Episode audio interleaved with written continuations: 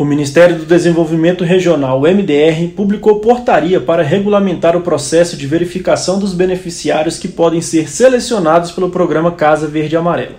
O objetivo é normatizar o procedimento que será efetuado pela Caixa Econômica Federal e dar maior clareza e transparência na seleção das pessoas que receberão subsídios do governo federal para a compra dos imóveis.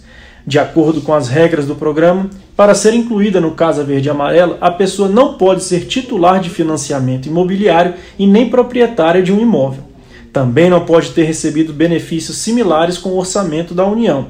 Além disso, deve ter renda mensal familiar de até 7 mil reais, sendo que apenas aquelas que recebem até 4 mil reais podem receber subsídios federais para aquisição dos imóveis. Para a verificação dos requisitos de participação dos beneficiários, a portaria determina a consulta em seis sistemas, entre eles o Cadastro Único de Programas Sociais do Governo Federal. Alfredo dos Santos, secretário nacional de Habitação do MDR, explica os benefícios da legislação para os beneficiários. Além da simplificação do processo, da transparência maior para a sociedade brasileira, deixa claro também é, que todos passarão pelos mesmos critérios, buscando assim uma maior, maior assertividade na seleção dos beneficiários. O programa Casa Verde Amarela tem como meta atender 1 milhão e 200 mil famílias até o fim de 2022. Lançada em agosto do ano passado, a iniciativa busca facilitar o acesso da população a uma moradia digna, assegurando mais qualidade de vida.